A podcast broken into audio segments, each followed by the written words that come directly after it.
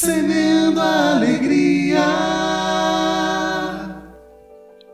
Eis que há uma semente que foi plantada em nosso coração, cujo cuidado e cultivo cabe a cada um de nós.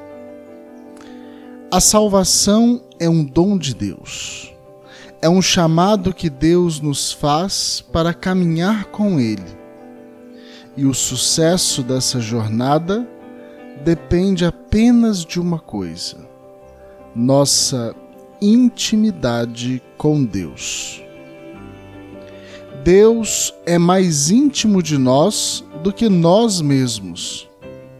E será que nós somos íntimos a Ele?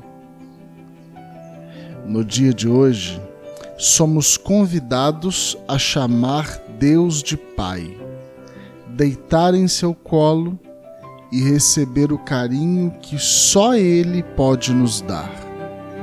Somos convidados a olhar em seus olhos e chamá-lo amigo. A morte é a ausência de Deus.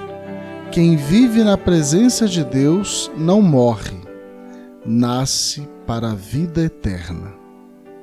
E aí, vamos semear?